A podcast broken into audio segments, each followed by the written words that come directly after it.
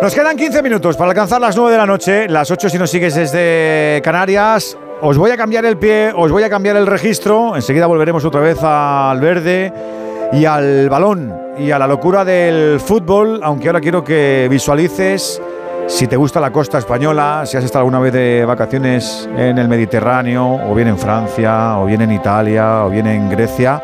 Es un mar maravilloso que todos queremos mucho, pero que desgraciadamente a veces es la tumba de muchísimos sueños. Nos está escuchando un tipo muy especial que se llama Eduardo Blasco y que es rescatista. Es un campeón del mundo que ostenta un montón de récords nacionales de rescates y salvamento y socorrismo.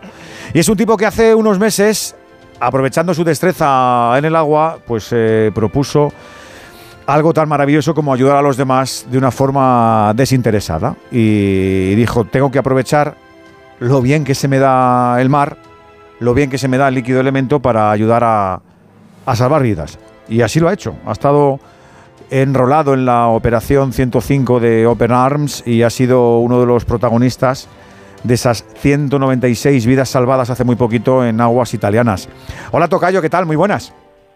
Muy buenas, Tocayo, ¿qué tal estás? Pues eh, con ganas de escuchar tu historia, porque la he leído y una vez que Aitor Gómez me la pasó, dije, pues un huequillo en este loco mundo del fútbol le vamos a encontrar a Eduardo para que nos cuente cómo un deportista de élite le hace ese chip en el cerebro, en el cerebro ese clic de decir, pues eh, quiero ir a más. ¿Y, cómo es ese momento en el que un campeón como tú, seguramente con un trabajo acomodado, con una vida plácida, eh, se quiere enrocar en un barco para para salvar vidas, para encontrarse con muchas historias que suelen ser muy duras y muy tristes de gente que viene en patera a seguir subsistiendo, Eduardo. Pues bueno, a ver, eh, te quiero coger el testigo de la introducción que has hecho, que me ha parecido maravillosa, esa dicotomía entre una plácida playa y lo que realmente ocurre. Eh, y lo voy a ampliar un poco, si me permites. Creo que creo que en esta sociedad eso nos pasa constantemente con todo, no solo con, con las playas, con las costas, ¿no? Nos pasa con los teléfonos que llevan coltán y que sabemos de dónde salen, nos pasan con el gas natural y con el petróleo que sabemos de dónde salen y sabemos lo que provoca, ¿no? Entonces, en general, eh, vivimos montados en una, en una normalidad que está basada en el sufrimiento de muchas personas y en la opacidad de la información para que no nos afecte y para poder seguir con nuestras vidas.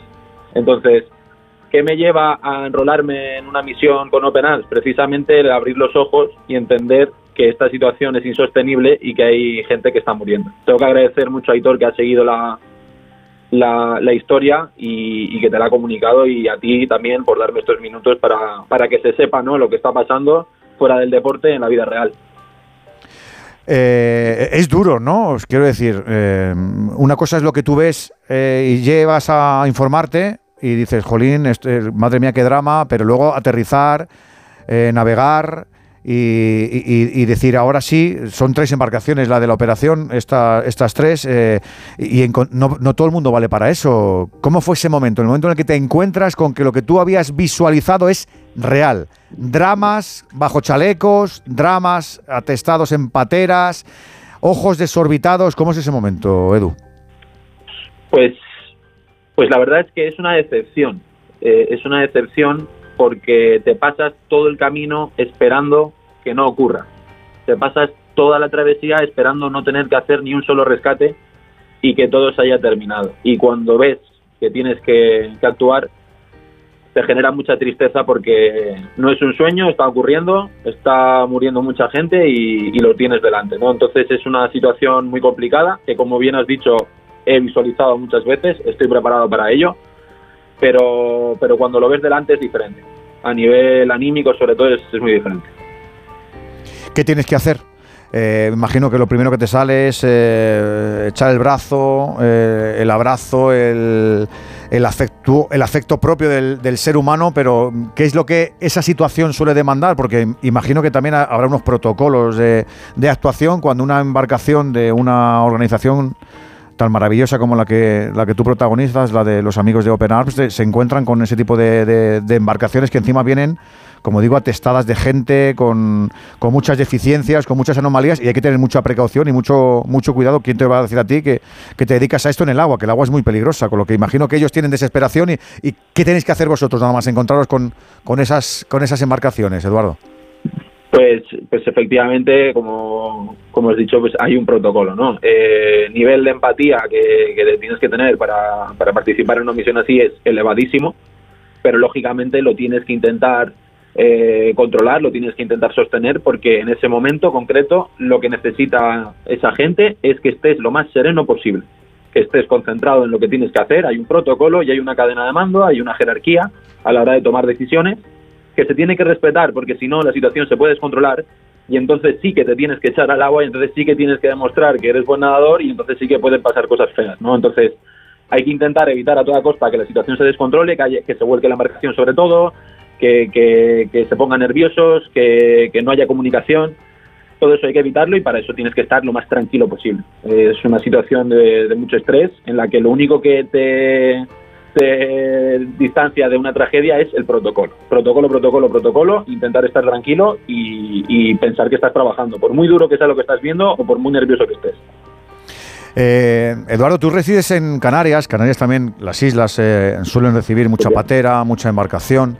Esta operación, esta misión 105 de Open Arms es en, en aguas italianas, hay una primera ministra que se ha... Eh, postulado sobre una política migratoria, eh, desde mi punto de vista, que es de ciudadano absolutamente inhumana, absolutamente incomprensible.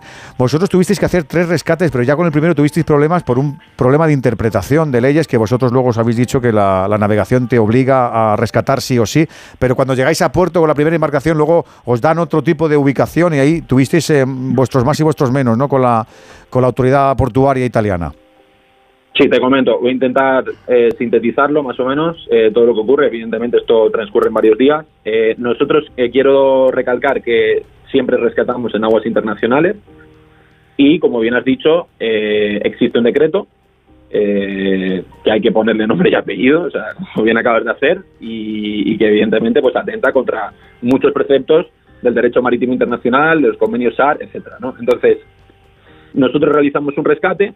Tras ese rescate, nos comunicamos con las autoridades italianas que nos dan como puerto de, de destino eh, Marina Carrera a cuatro días de navegación. ¿Qué ocurre en ese momento? ¿Qué pasa cuando nos das un puerto a cuatro días? Que puede haber más rescates. ¿Qué te dice el sentido común? ¿Qué te dice el derecho? ¿Qué te dice el derecho, sobre todo? ¿no? Si queremos dejar a un lado la moral, si queremos dejar a un lado la humanidad, porque no nos interesa o porque tenemos unas ideas eh, muy concretas que todos sabemos qué nombre tienen, Vale, pues vamos a centrarnos en el derecho. Si te ajustas a derecho, teníamos que rescatar a la segunda y la tercera patera, independientemente de la orden, independientemente de la situación, porque hay vidas en peligro y tienes que asistir. No puede haber omisión de socorro. La omisión de socorro es un delito que está penado en todo el mundo donde hay derecho. Todo el mundo lo sabe. No hace falta ser un lumbreras ni haber estudiado derecho para saber esto, ¿no? Yo me he formado casualmente y además puedo decir que he intentado estudiarme lo máximo posible la situación para poder hablar con criterio. Si hubiese, si hubiese alguna duda, si hubiese algún planteamiento que pudiese dar pie a, un mínimo de debate, yo sería el primero que lo plantearía. Pero en esta, en esta situación concreta está cristalino. El segundo rescate era obligatorio. No había nadie en la zona, nadie les podía ayudar y solo estábamos nosotros.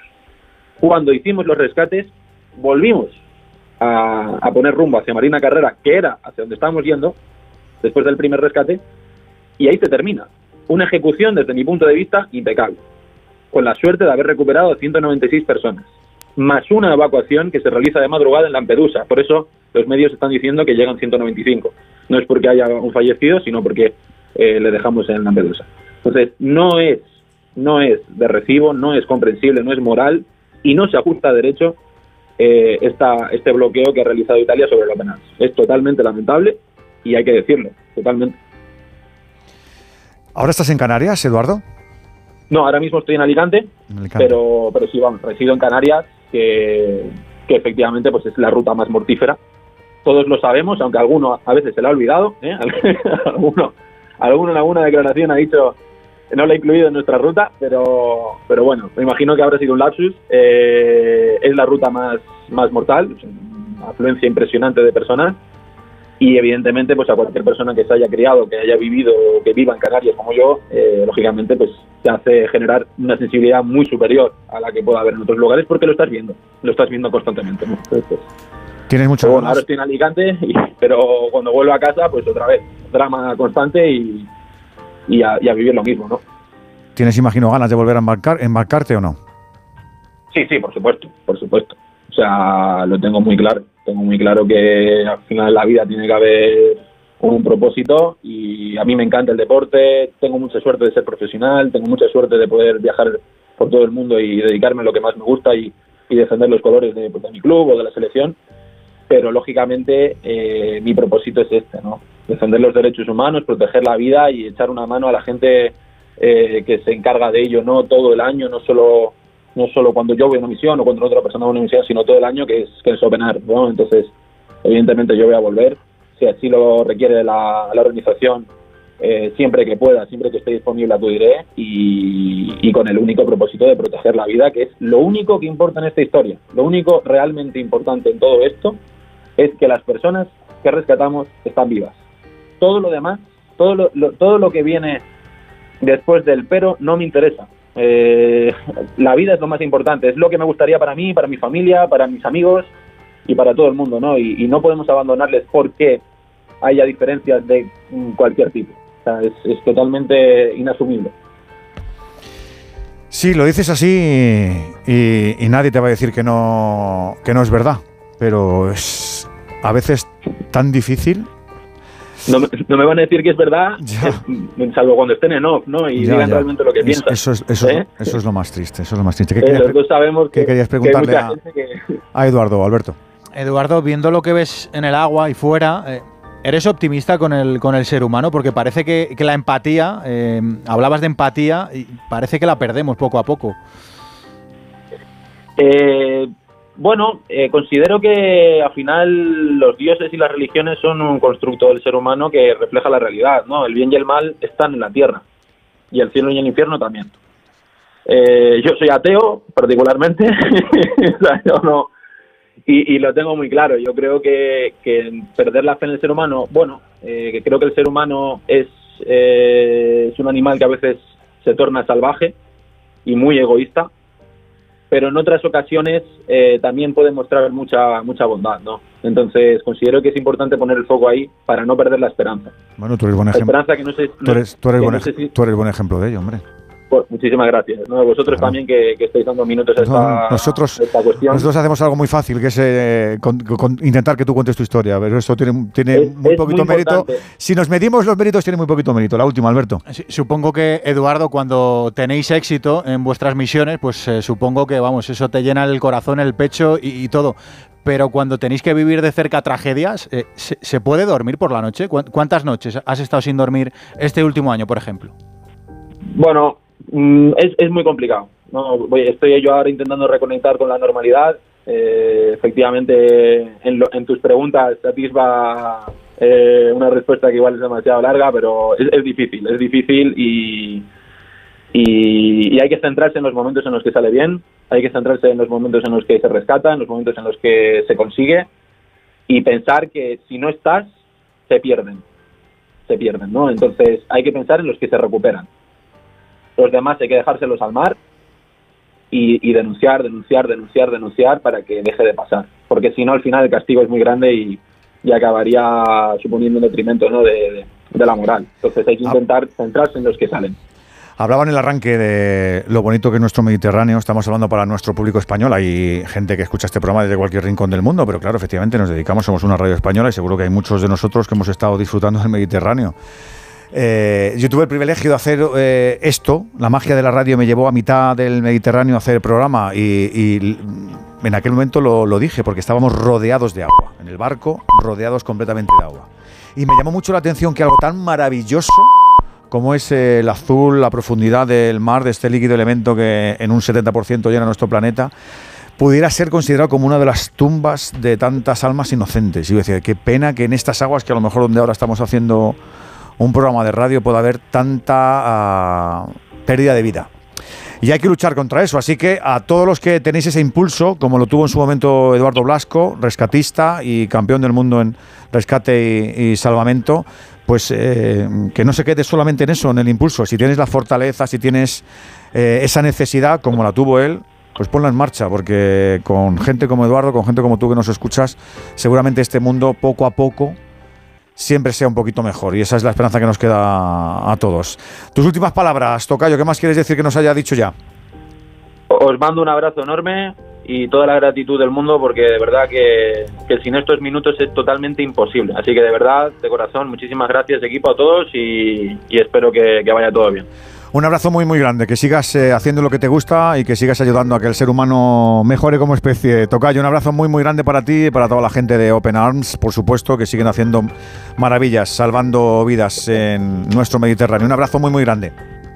Un abrazo grande.